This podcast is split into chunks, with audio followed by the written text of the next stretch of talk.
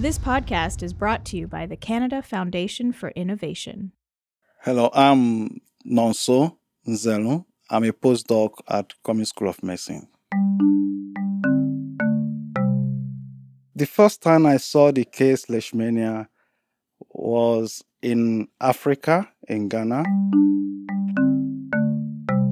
Initially, I was interested in studying malaria, but at the course of my master's uh, study, I changed to leishmaniasis.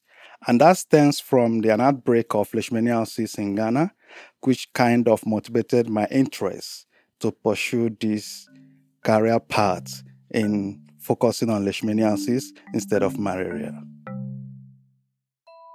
It's contracted through the bite of an infected female sandfly.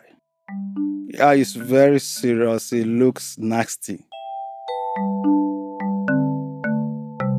The biggest challenge that I confronted in researching the disease in Ghana was um, the lack of uh, technical supports in terms of uh, uh, equipments and uh, things that I need to lay hands on in order to be able to find an answer to what I'm looking for. Uh, during the period of my PhD study, I went to the US to learn, how to raise sandfly from eggs to adult.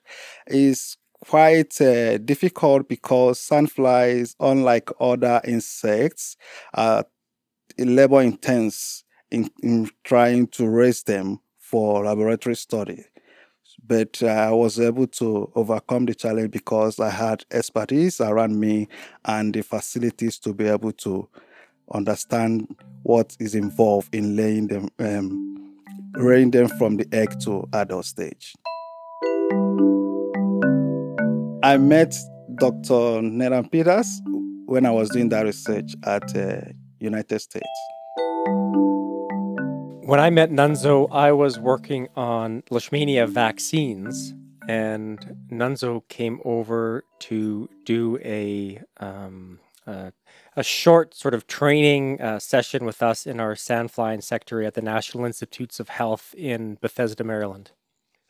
My first impression of Nonso was that he was very uh, eager to get his hands uh, on uh, the flies and was very interested in, in learning about the life cycle of the fly and how the flies were reared in the sandfly insectary. And he was also uh, very hard, a very hard worker and willing to put in the hours and the work to to take as much as he could out of this short this short stint at the uh, at the NIH. My first impression of Dr. Nathan Peters was a very assiduous scientist and uh, he's eager to train young scientists. So when I finished my PhD, I contacted Dr. Peters because I want to continue working on leishmania, and uh, I found it interesting to work with him because of his antecedents in the field of leishmaniasis. So when Nonso applied for a position in my lab, I thought that this was going to be a uh, a perfect a perfect fit. So I had moved from the National Institutes of Health here to the University of Calgary, and we were building a a sandfly insectary. And I needed someone who knew about sandflies, had experience raising sandflies, uh, knew about leishmaniasis, and Nonso uh, checked all the all the boxes. And I had worked with him before, um, and and during his time at the NIH, he had worked with some people that I knew very well, and they spoke very highly of him. So it really was a, a perfect fit. Now it took a little bit of extra time to to build the insectary. There's some containment uh, issues uh, that needed to be addressed in the design. So Nonso had to wait a little bit, but thankfully he uh, was okay with that. And uh, in the end, uh, everything worked out, and he was able to come over here to Canada to start his postdoctoral training.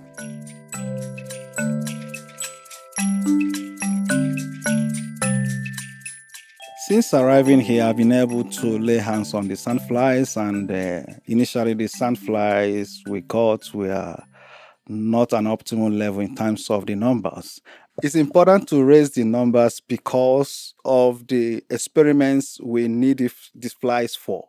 So we don't want to jeopardize the colony by putting pressure on the flies. So we need to raise it to a certain number so that when we take some out of this colony for experiment, the colony will still be productive.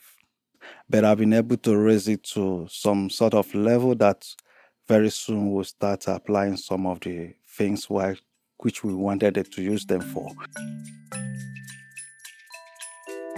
Uh, my current research is trying to look at influence of vector microbiome and saliva on the vector transmitted diseases.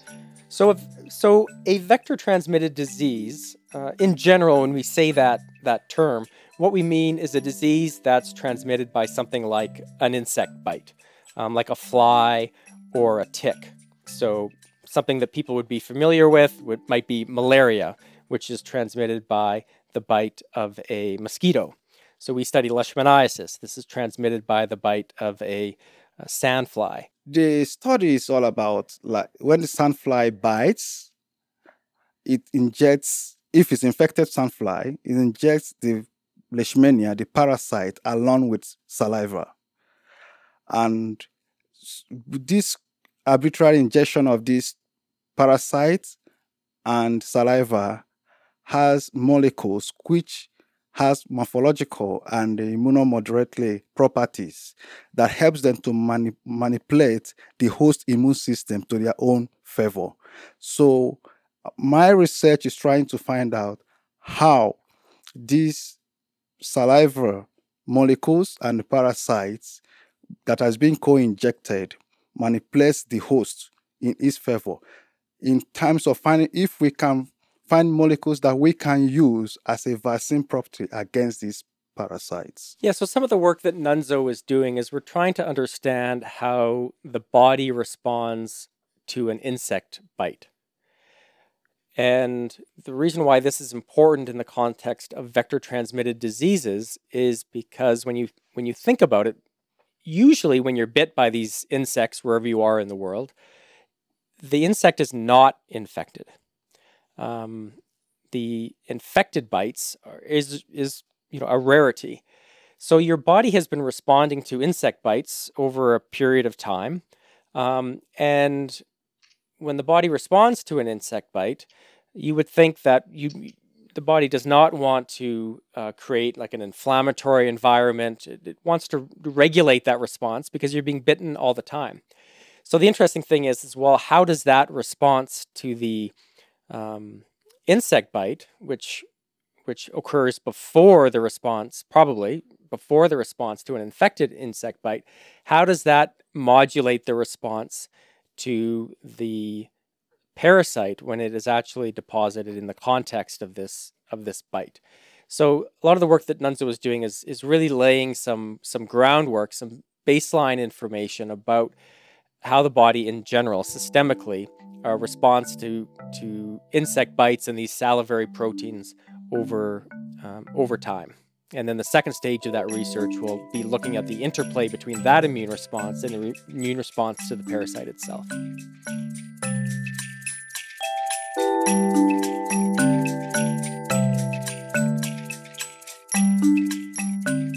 Without the sandfly insectary, we wouldn't be able to study leishmaniasis in the context of sandfly transmission or vector transmission of the parasite. So we would be using uh, needle inoculation to study the disease. And one of the interesting things that I've been involved with in, in my career or have interacted with people who have been involved with um, is that when the Leishmania parasite is transmitted by a sandfly vector, the disease is very, very different than what happens when you needle inoculate the parasite. And if you think about the coevolution of the parasite and the vector and the host over time, this makes perfect sense. So the the sandfly is trying to achieve something. It's trying to get a blood meal out of your skin. And the parasite has adapted to the environment that the sandfly creates in the skin in order to get that blood meal. So normally if you puncture the skin, your blood would clot, these sorts of things. But what the sandfly does is it prevents that from happening because it's trying to suck up your blood and, and get a blood meal. Well, the conditions in this small, very co-localized microenvironment in the skin when the sandfly uh, is feeding are very, very different and unique compared to what happens when you just stick a needle into the skin. So the sandfly has adapted to this, and the sandfly, or sorry, the parasite has adapted to this environment that the sandfly creates, and so the disease is, is very different. And you know, some of the work that that uh, I did um, really demonstrated that when it comes to vaccination, there's a real practical or translational aspect to the importance of using the sandfly vector, and that is we have vaccines that work very, very well against a needle challenge. But if we actually use the sandfly to challenge, um, the vaccines fail. And so you can see how important that would be in our efforts to develop a, a vaccine against this, this disease.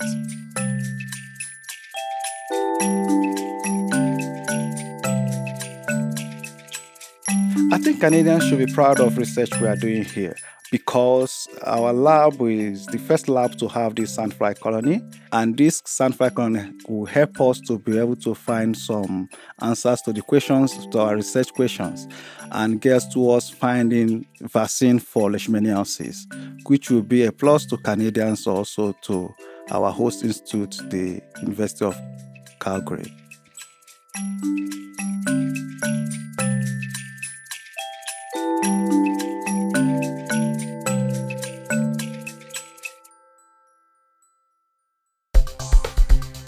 Find more research stories like this at innovation.ca/stories and subscribe to the Canada Foundation for Innovation through your favorite podcast app.